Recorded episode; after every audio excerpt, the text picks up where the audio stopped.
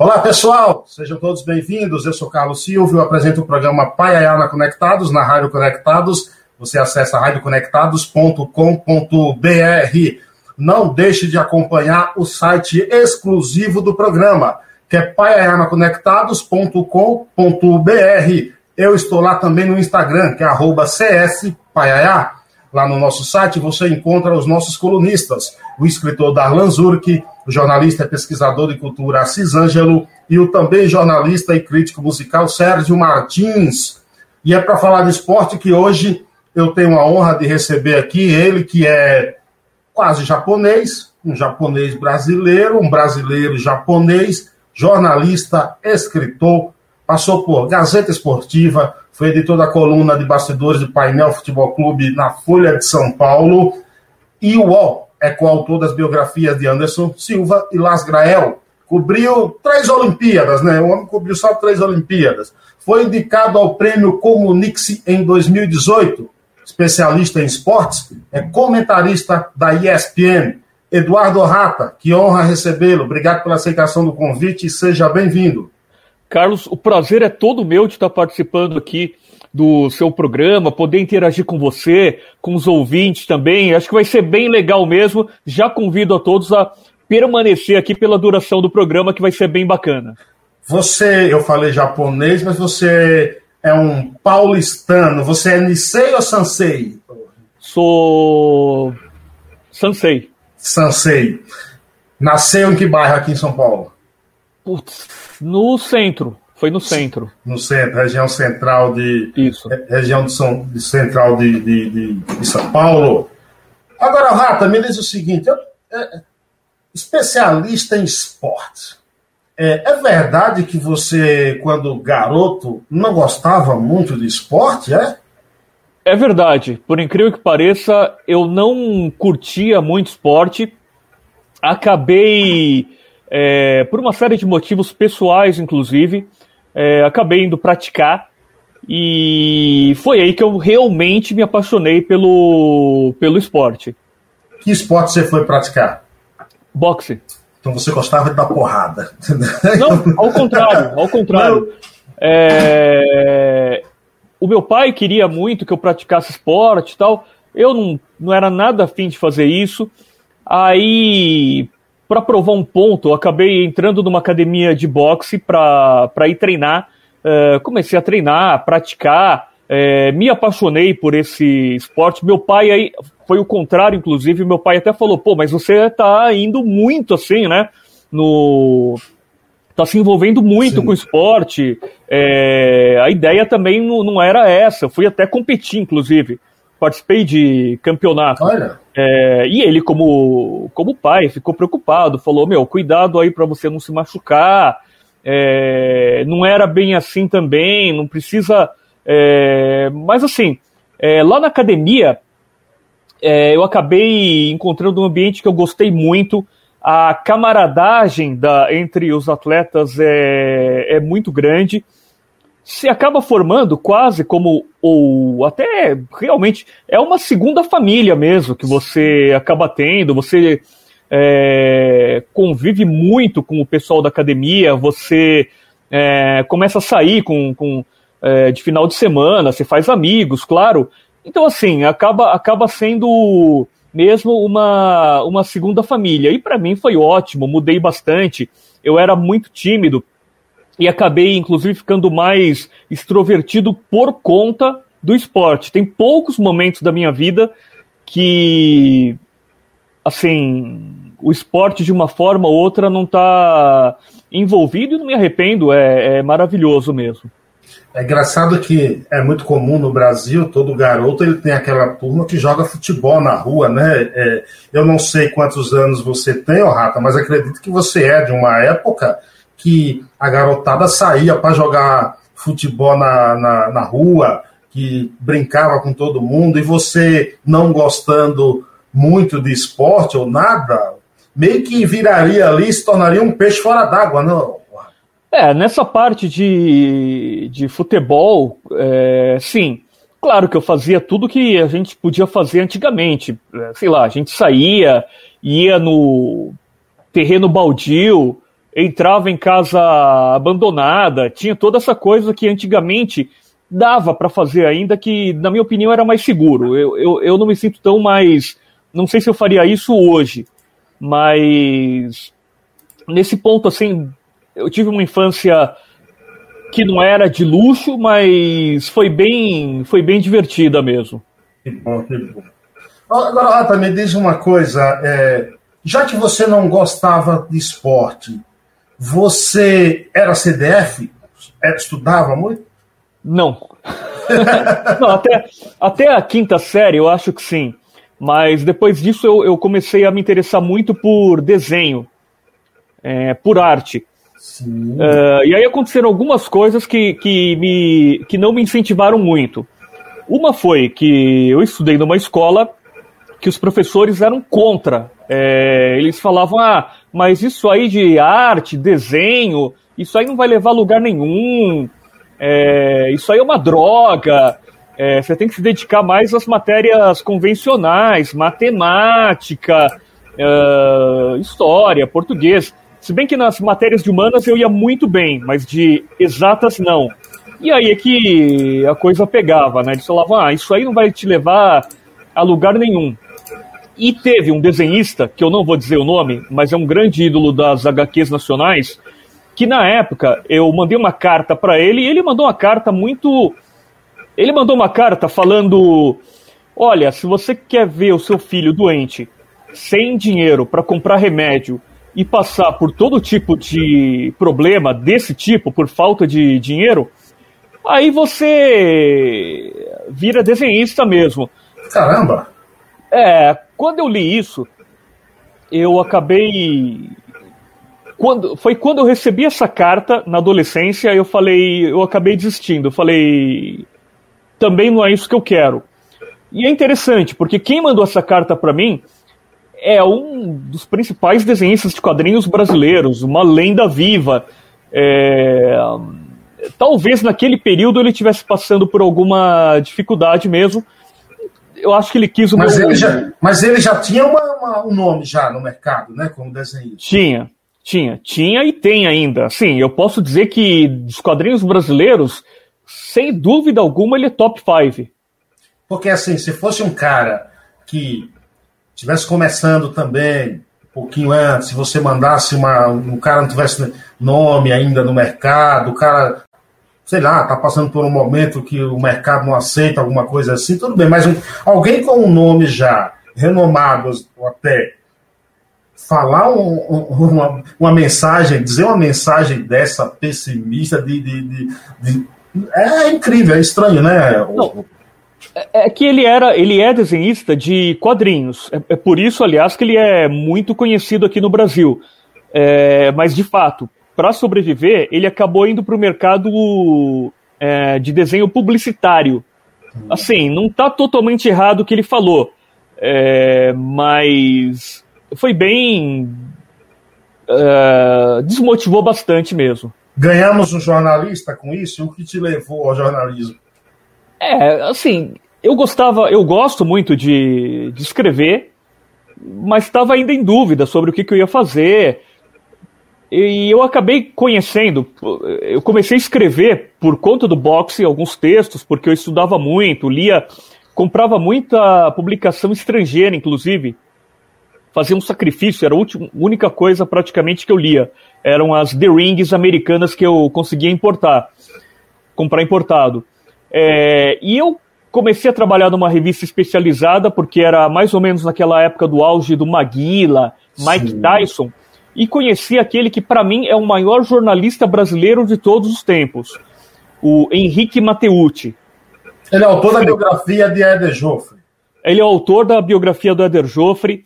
Ele participou de um torneio de boxe também. É... Foi o primeiro jornalista a participar de um torneio de boxe e escreveu, inclusive, um livro sobre isso. Inclusive, o torneio que eu participei décadas depois foi justamente porque eu queria ganhar a medalha e dar para ele. Olha só. Como uma homenagem. E assim, ele é uma pessoa. Era. É, uma pessoa. É, ele faleceu, né? Mas ele é uma pessoa muito muito generosa, ele me ajudou muito. Assim, eu, eu para mim, ele é o meu mentor, na verdade. Foi a pessoa assim que eu vi como como modelo. E ele abriu, ele me ajudou com algumas coisas, dava dicas, sempre que podia me ajudava. Então, assim, é, é, por conta disso, é que, muito por conta dessa pessoa, do Henrique Mateucci, que eu acabei virando jornalista, que eu resolvi seguir por, essa, por esse caminho. Agora, tua, você, sobretudo, é um jornalista, ponto. Se especializou em, em esporte tua especialização, teu conhecimento máximo é sobre boxe ou outros esportes de luta também? Olha, é, o, o que eu mais. É, o que eu amo de verdade é o boxe. É aquilo que eu adoro, até por ter praticado. É, vou dizer que se eu fosse bom de verdade, eu nem seria jornalista. Teria ido teria feito campanha, teria virado profissional, era o que eu queria mesmo. Uhum. É, mesmo com três Olimpíadas, é, uma Copa, dois Jogos Pan-Americanos, cobertura de dezenas de eventos de luta internacional, eu trocaria tudo, tudo isso, para tentar ser campeão mundial. É, então, assim, o boxe é, é, é muito forte na minha vida. Uh, eu gosto de outros esportes de luta também. Eu até pratiquei é, kickbox uma época também, e Kung Fu também. Então, assim, é, eu, eu acompanhei muito o início do UFC. Lá atrás, quando não passava na TV, você tinha que ir na locadora alugar o a VHS. Pessoal de hoje nem sabe o que, que é VHS. é o antepassado do DVD.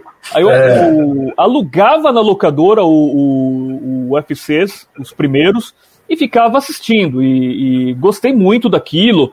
Ah, quando começou a, a, Quando a Folha de São Paulo começou a cobrir o, o MMA, eu comecei a, a ir nos eventos. Eu tenho, acho que dezenas de eventos que eu cobri aqui no Brasil e também no exterior de MMA e acabei também fazendo a escrevendo a autobiografia do do Anderson Spider do Silva, né?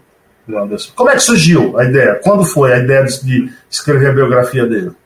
O, o que aconteceu foi que o, o editor, ele me procurou, o editor do, é, do livro, né? Ele ele entrou em contato comigo, ele era da, daquele selo Primeira Pessoa. Ele entrou em contato comigo falou: Olha, é, eu acompanho o seu trabalho, queria saber se você estaria interessado em fazer a biografia do Anderson Silva, que eu acompanhava já. É, confesso que eu não era assim o maior fã do mundo do, do Anderson, gostava dele como lutador, tal, as apresentações dele, ele é, realmente é um fora de série. É... E aí o, o, editor fez uma reunião entre a gente e a gente começou a fazer o trabalho. E até foi bom. Na verdade, foi ótimo. Eu não ser um fã do, do Anderson. Não tem do aquela Anderson. coisa de nacionalismo, é. É, porque é o seguinte: muita gente chega e fica batendo nas costas, falando: Olha, você tá certo. Não, você fez isso, tem que fazer isso aí mesmo. Não, assina embaixo o que você tá fazendo. Ah, não, é, e aí, isso para mim é fã, não é muito profissional. O que aconteceu foi que eu, como profissional, eu comecei a questionar muita coisa que ele falava. E por coisa exemplo. assim que, por exemplo, eu falei assim, pô, mas Anderson, por que, que você é, teve aquelas atitudes contra o. em relação ao Vitor Belfort? O pessoal fala que você é mascarado tal. E ele ficou bravo comigo. Eu fiz várias perguntas do gênero no nosso primeiro encontro, tanto que no final ele falou: olha, se continuar desse jeito, não vai prosperar, hein? Não vai continuar. Eu falei, mas esse é o jeito que eu trabalho. Só que veja, ele saiu ganhando. Por quê? Tinha muita coisa lá que o Anderson não explicava, porque ninguém perguntava. Todo mundo ficava, olha, isso aí mesmo, olha, eu também faria é. isso. Entrevista de assim. compadre, entrevista de compadre. Exato. O que eu fiz foi, é, eu pressionei o Anderson e ele começou a explicar. E ele tinha motivos para cada coisa que ele fazia. Eu podia até não concordar, mas, por exemplo, sei lá, ele falou: Ah, mas eu já tive um acordo, já tive um, um convívio com o, o, o Vitor, ele me maltratou muito, me deixou num lugar que praticamente é, que era muito ruim, é, outras condições também que não foram muito bacanas, e inclusive ele acabou, abre aspas, traindo a equipe, que a gente trouxe, acolheu ele na equipe e ele aceitou uh, lutar contra um cara, desafiar um cara da própria equipe. Então por isso é que eu não gosto dele. Assim, então pela primeira vez o Anderson explicou muita coisa que em entrevista de, olha, isso aí mesmo, hein? Olha, não, eu tô com você, eu faria a mesma coisa acaba não acontecendo, né? Acho que tem que ser profissional. Tem a diferença entre fã que entende muito e jornalista de verdade. É, assim, e eu quero entender que eu tô nesse segundo grupo. Como é que você viu essa mudança dele aí no, no do MMA pro, pro boxe? Olha, foi fantástico o que aconteceu, mas antes da luta, eu havia dito até para numa outra live, inclusive, que me perguntaram o que, que você acha que vai acontecer eu falei de todo mundo que está fazendo essa transição, todo atleta de MMA ou youtuber é, que está indo para o boxe agora, o cara que tem maior chance de, de vitória é o Anderson. Por quê? Ele é do métier, ele sabe, ele é um striker, ele sabe dar soco. E o cara que ele enfrentou, sim, era um campeão mundial, já tinha sido campeão mundial. Só que era um cara que eu tinha feito, tinha comentado a penúltima luta dele, e eu acho até que durante a transmissão eu falei, falei, meu, esse aí tem que se aposentar, porque ele já é um ex-atleta em atividade. É, e quando eu vi que na pesagem é, o mexicano Julio César Chaves Jr. tinha estourado a pesagem, na hora eu falei, meu, o Anderson vai ganhar essa luta. Vai ganhar mesmo. E isso na live eu tinha até falado. Eu quero ver se na se vai ter algum problema na pesagem, porque se tiver, as chances do Anderson vão aumentar muito, porque mostra que o outro não teve a disciplina para para se preparar para enfrentar o Anderson. E eu sabia que o Anderson ia ser ultra profissional. Ele era seria a segunda luta de boxe da carreira dele, mas eu sei, sabia que ele ia se preparar. Ele não estava indo lá por conta da bolsa. Ele ia de todo jeito tentar vencer a luta mesmo.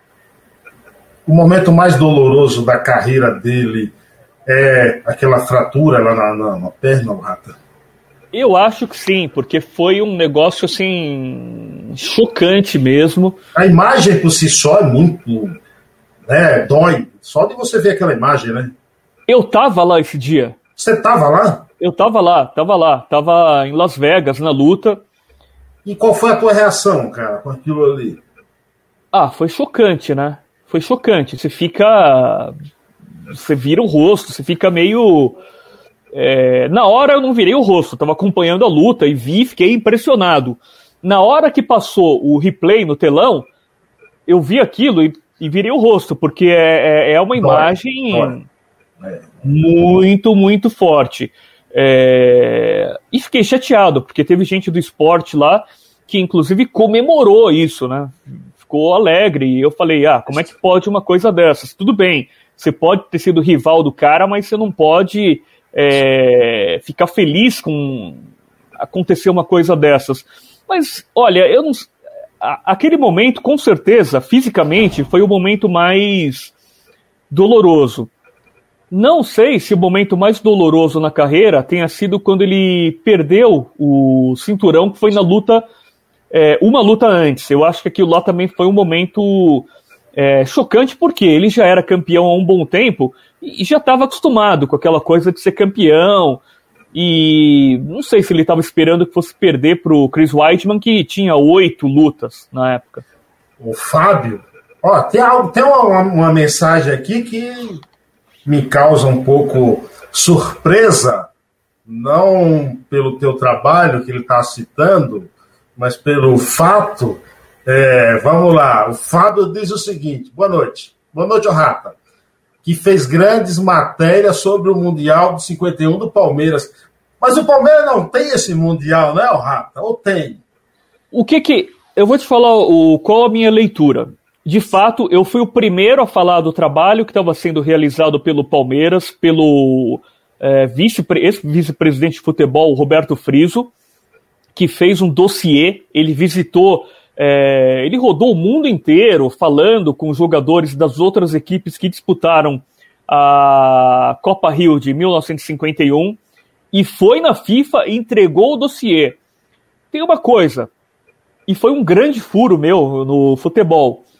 Eu consegui a ata da reunião da FIFA, na qual eles, eles legitimam, eles reconhecem o, a Copa Rio, a Taça Rio de, 2000, de 51 como título mundial. Em 2014 teve uma reunião aqui no Brasil. Eu publiquei, se eu não me engano, em 2018 essa ata, consegui com exclusividade essa ata e publiquei. É... Depois a FIFA falou que não reconhece.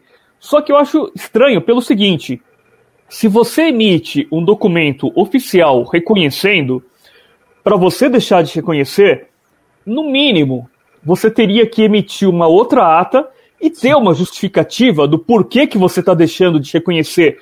E a FIFA nunca fez isso. Uh, então, assim, na minha visão, oficialmente, tem Mundial. Tem Mundial. Agora, Eduardo, o Mauro Betti, que é um grande palmeirense, roxo, ele falou até lá na rádio que ele acha que o Palmeiras não tem esse Mundial.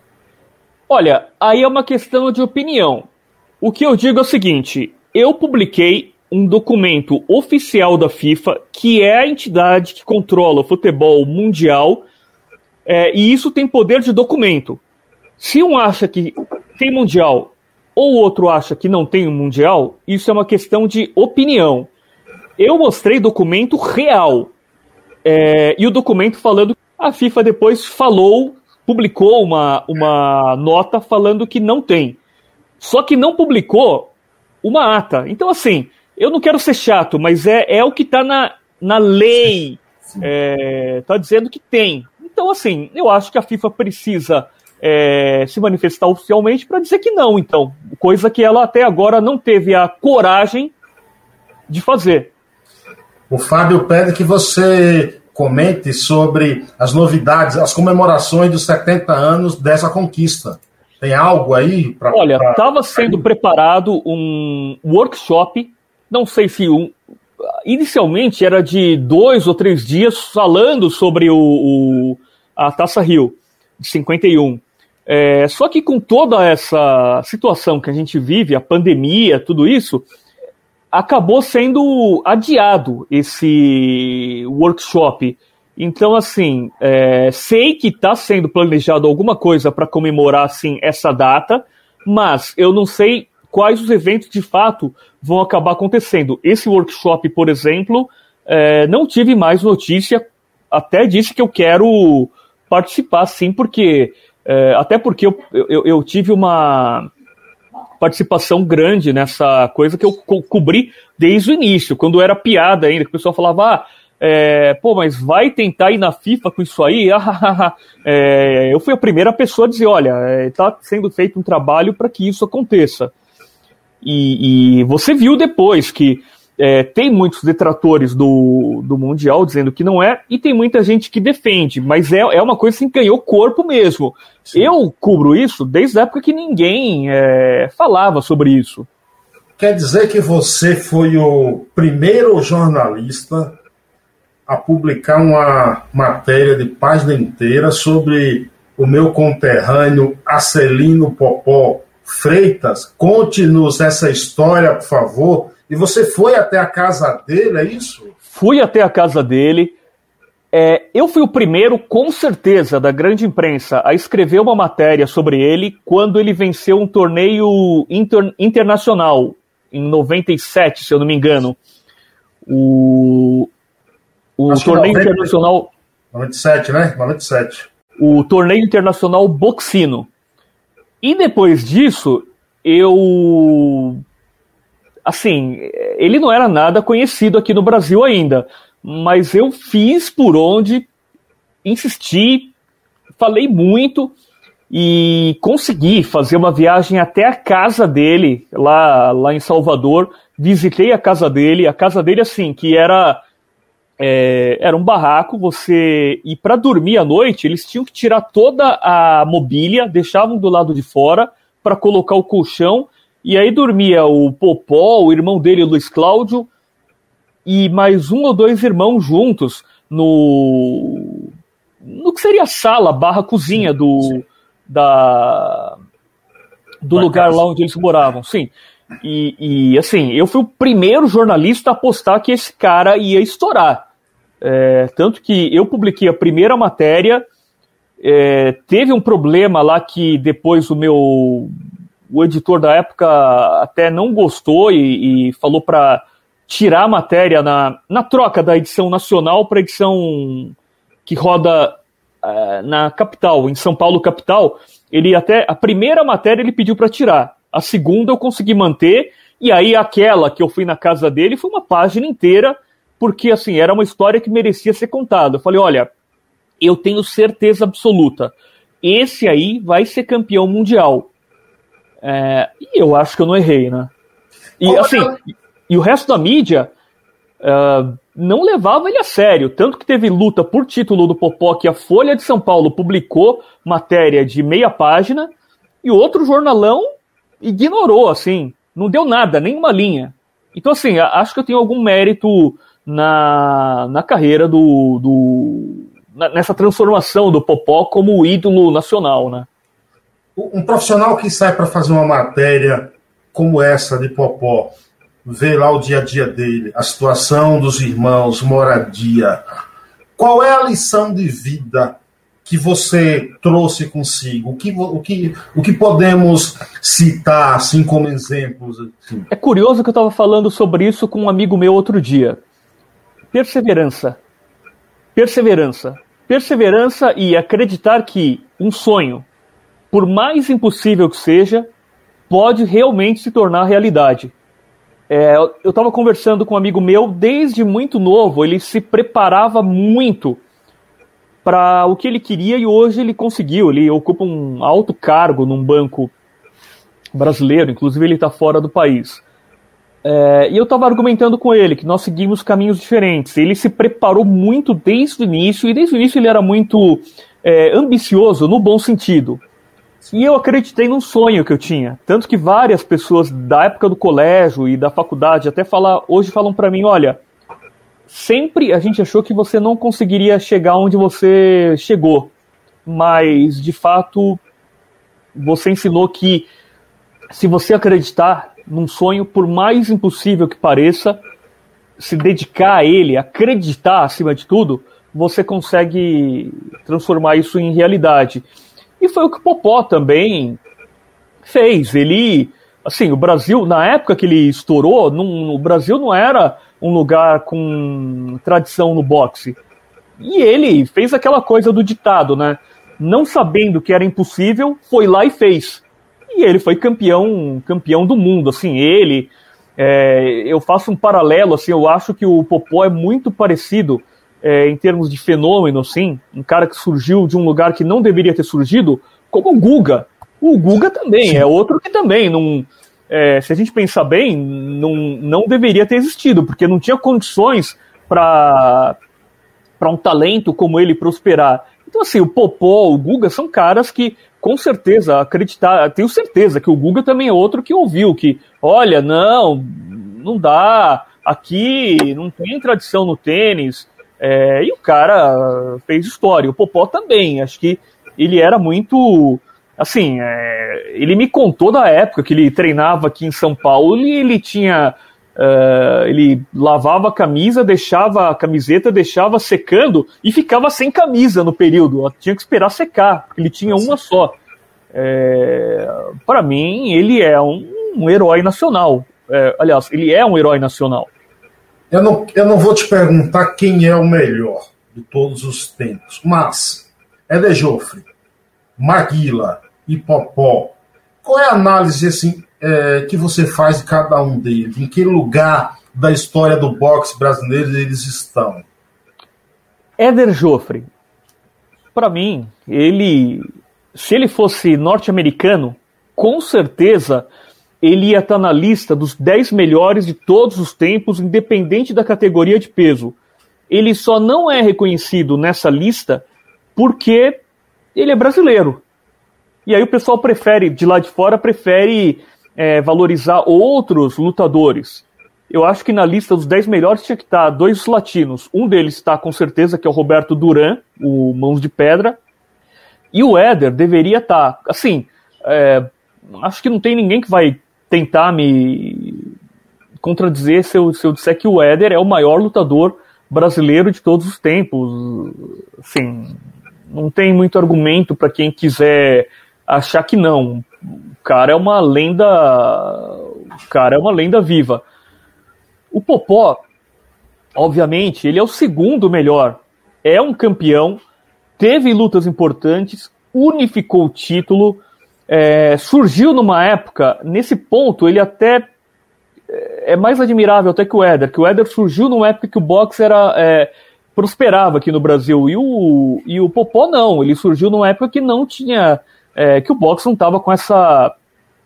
com essa estrutura toda. Sim. E o Maguila, eu vou dizer que ele é melhor até que o Popó em um sentido. Como lutador, não. Mas no sentido de ter ajudado o boxe a imagem dele ter. Folclórico, ter... né? Folclórico também, né? Ele tem muito carisma, o Maguila, muito carisma mesmo. E ele ajudou porque, no sentido assim, que é, é, quando ele lutava aos domingos, a família inteira, era uma tradição. A família inteira se reunia e, e no sábado à tarde, à noite, para assistir a luta do Maguila. E muita gente que assistiu o Maguila naquela época foi treinar, porque falava, pô, se ele tá conseguindo, eu também consigo. Assim, tudo bem, o boxe estava no auge naquela época por conta do Mike Tyson, é, que era um fenômeno, todo mundo queria ver as lutas dele. Mas o Maguila tinha essa coisa, era muito simpático, ele era muito carismático também. O fato dele ser um brasileiro ranqueado entre os 10 melhores é, da época também fez a, o pessoal acreditar. Falava, meu, se ele tá lá, se ele tá ranqueado, vamos lá, a gente também consegue fazer isso. E lembre-se, a carreira do. Eu não tô é, tirando nenhum mérito do, do Popó. As lutas do Maguila aconteciam na TV aberta que a população tinha muito mais, inclusive a população de baixíssima renda, tinha mais, todo mundo tem uma TV, né? Nem que seja, nem que for, bom, naquela época só tinha TV de tubo. Sim. É, todo mundo tinha uma TV. Agora, tenho, TV... Ó, Eduardo, eu tenho ainda uma TV de tubo aqui, viu? Na, no apartamento da minha mãe tem uma TV, tem uma TV de tubo. Eu, eu, e tenho, eu ó, e tenho fitas cassete também. Tá? Eu tenho também. Fita cassete eu tenho também, fita de VHS eu tenho também, preciso converter ainda.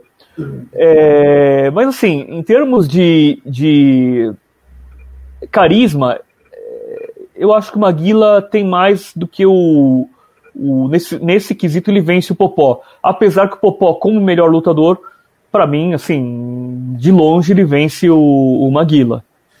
A gente está falando aí de ídolos, referências, grandes histórias de vida, de superação também, como é o caso de Popó. E aí eu gostaria que você falasse da biografia de Las Grael.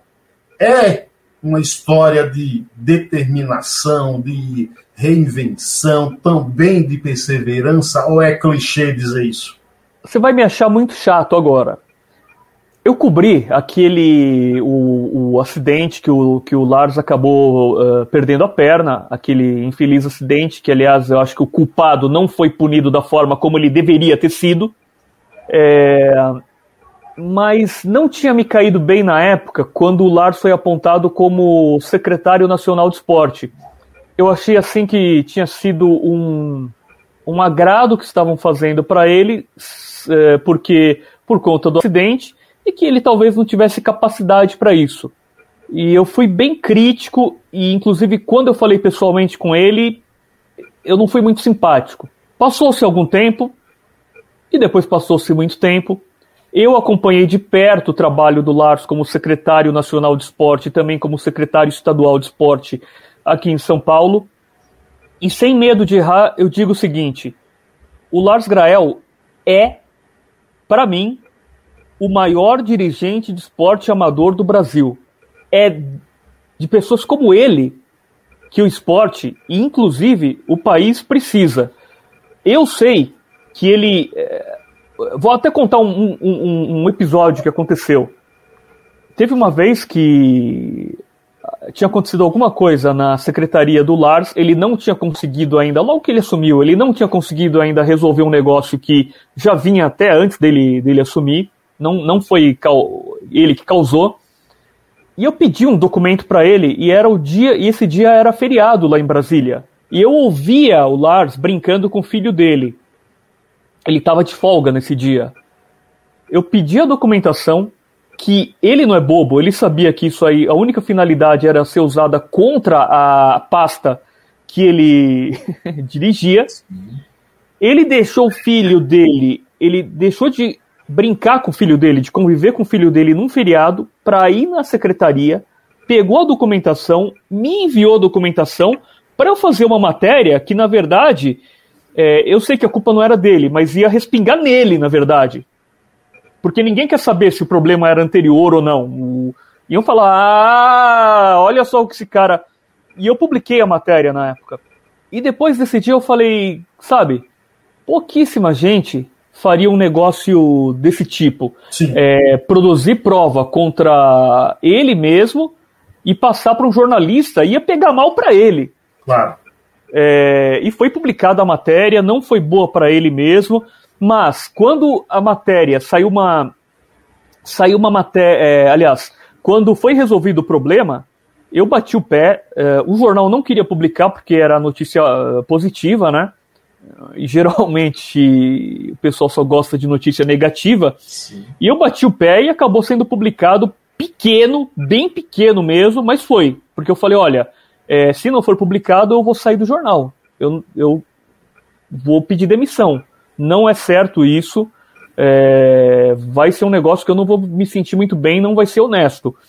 Tudo bem, a, a denúncia saiu gigante e a, quando foi resolvido o problema foi um negocinho de nove linhas, mas pelo menos foi publicado. E anos depois, eu sei que o Lars fez uma denúncia contra a, a própria secretaria que ele era o secretário, porque ele descobriu que teve um evento fantasma, um, um, dinheiro, um evento que a secretaria soltou a grana e o evento não aconteceu. Ele descobriu por acaso. E aí ele mesmo falaram: ah, você não pode, não tem o que a secretaria fazer. Ele falou: ah, é?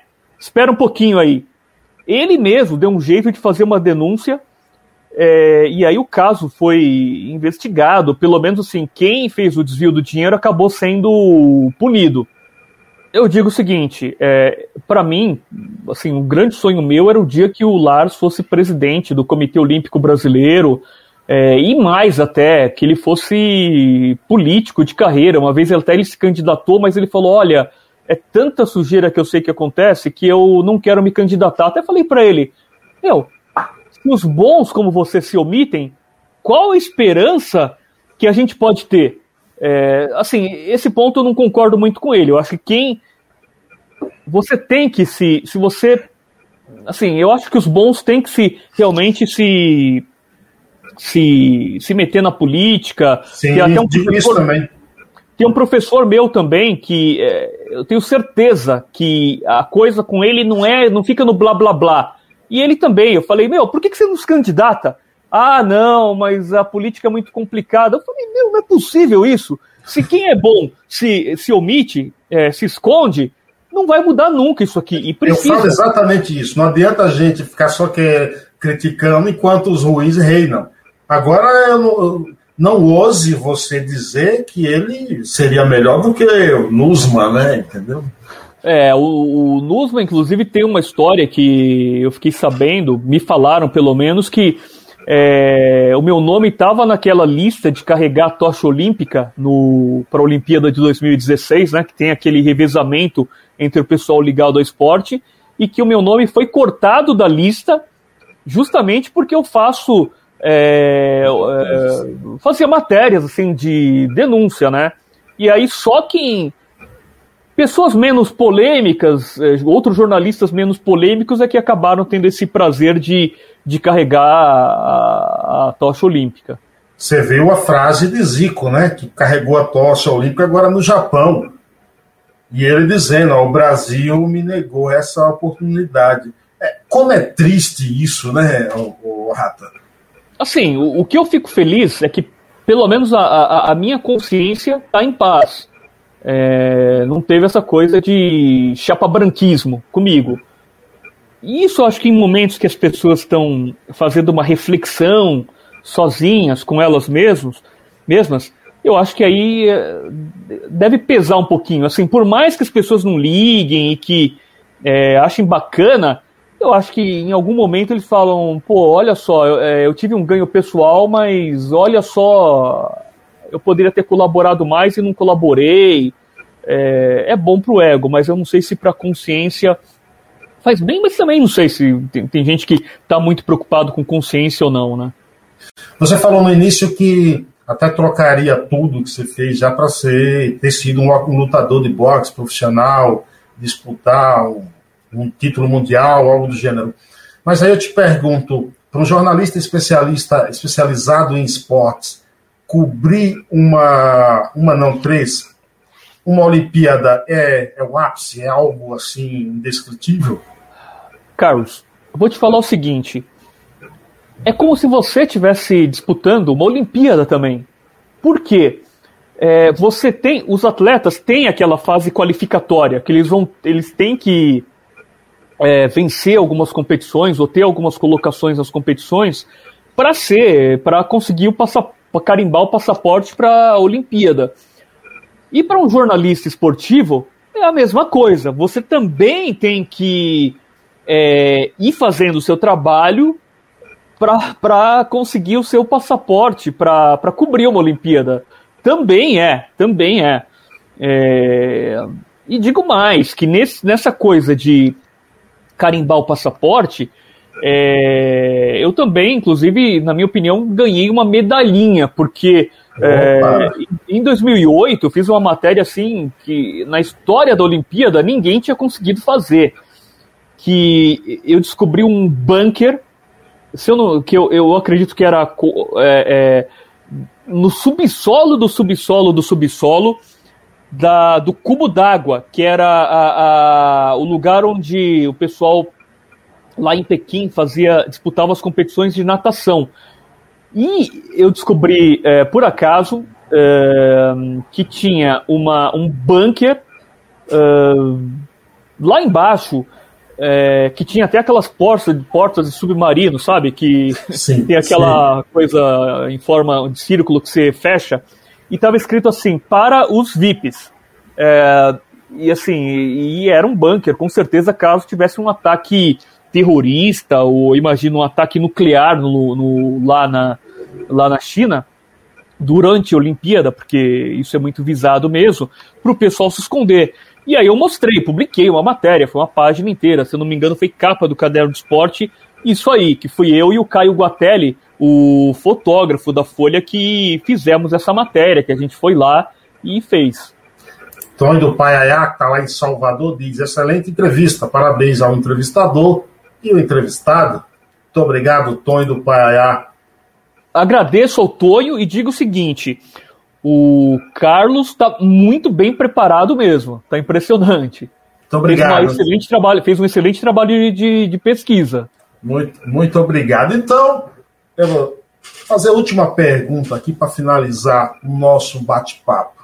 Qual luta de boxe você gostaria de ter sido o lutador vencedor? a luta que eu acho que é a melhor luta da, da história. E eu poderia ter sido o vencedor ou até o perdedor, porque eu acho que aquela luta foi tão fantástica que eu acho que o, o perdedor também saiu sem, sem uma mácula, sem na, na imagem. Que foi uma guerra entre Marvin Hagler, o maravilhoso Marvin Hagler, e o Thomas Hitman Hearns que é o Homem da Pancada. Foi uma luta que durou três assaltos, mas assim, do primeiro segundo até o último momento foi uma troca de golpes assim incessante. É, o próprio Hearns, que perdeu a luta, poderia ter ganhado. A luta foi muito, muito violenta, assim, uma luta muito violenta em três minutos, teve de tudo, e assim, essa é uma luta, se eu pudesse ter participado de uma luta na história, ou ter participado de alguma forma, até como, como repórter lá no dia, é, acho que teria sido essa luta. Thomas Hearns contra Marvin Hagler contra Thomas Hearns. Para mim, aliás, é a melhor luta que eu já assisti. Antônio Paia diz que está em Nova Açores. Agora conta para nós. Está preparando biografia de alguém? Está escrevendo alguma coisa de alguém? Tá aí, tá passando alguma coisa que a gente não sabe? No momento, não. Eu, eu até conversei com algumas pessoas, com uma ou duas pessoas, mas no momento não não tô não tem nenhum projeto nessa nessa linha não. Vamos ver se o mercado editorial melhora. Aí é, uh, até assim teve um há um bom tempo atrás que eu estava bem entusiasmado, tinha sido procurado pela Saraiva, que era do a biografia do Ted Boy Marino que essa é uma biografia que eu gostaria muito é, de ter feito. Acabou não andando na velocidade que a gente queria o projeto e o Ted Boy uh, morreu, infelizmente, e assim, ele teria, obviamente que ele teria sido a maior fonte de, de informação sobre, sobre a vida dele, né? Eu vou adquirir os teus livros para mandar lá para a biblioteca do Paiaiá, que está completando 20 anos, a maior biblioteca comunitária do mundo, num povoado com 600 moradores, uma biblioteca com 130 mil livros. E para quem quiser adquirir os teus livros, onde encontra? Os livros, do, a biografia do Lars Grael, é, acho que pode ser adquirida inclusive com o próprio Lars Grael. Ele tem perfil no Facebook, no Instagram, é, no Twitter eu não sei, mas acho que pode ser com ele é, mesmo. Acho que ainda tem nas livrarias também. Uh, e a do Anderson, tanto a primeira quanto a segunda edição, elas estão esgotadas já. Aí você vai ter um trabalho de ir na, no sebo, é, procurar. É, até estava em conversações para fazer uma terceira edição, mas acabou não, não dando certo. E para quem quiser te ler, ouvir, assistir teus comentários, onde? Olha, sempre eu tô comentando lutas de boxe na ESPN e no Fox Sports também, que são dois, os dois canais do grupo Disney. Até recentemente eu participei também de uma transmissão no Space, que era uma programação que unia boxe e também muita, muita música. Tinha o Snoop Dogg, e uma galerinha da nova geração cantando é, como misturava boxe e música também foi exibido no canal Space, que faz parte dos canais é, Disney, né? Do grupo. Tá escrevendo algum blog em algum lugar? No momento não. Eu também tô conversando, tô uh, perguntando da possibilidade de voltar a ter um blog. Gostaria muito, já dei umas indiretas por aí, conversei. É, vamos ver, falaram que existia uma possibilidade, tô, na, tô, tô no aguardo agora. Eduardo, gratidão. Obrigado por ter disponibilizado esse tempo aí. Espero que tenha gostado. Satisfação enorme. Carlos, foi um grande prazer estar aqui. É, assim, me, eu fiquei impressionado com o, o, seu preparo, assim, a pesquisa que, que você fez. Isso demonstra uh, respeito e carinho pelo outro também. E dizer assim que o tempo aqui passou voando. Uh, do jeito que você conduziu a entrevista, daria para ficar, sem brincadeira, acho que umas três horas participando. Muito obrigado, viu? Obrigado mesmo. Eu, obrigado a todos. Eu que agradeço, viu? Valeu, gente. Até uma próxima. Tchau, tchau. Um abraço. Mais podcasts como este você encontra no site da Rádio Conectados, radioconectados.com.br ou no seu aplicativo de podcast favorito.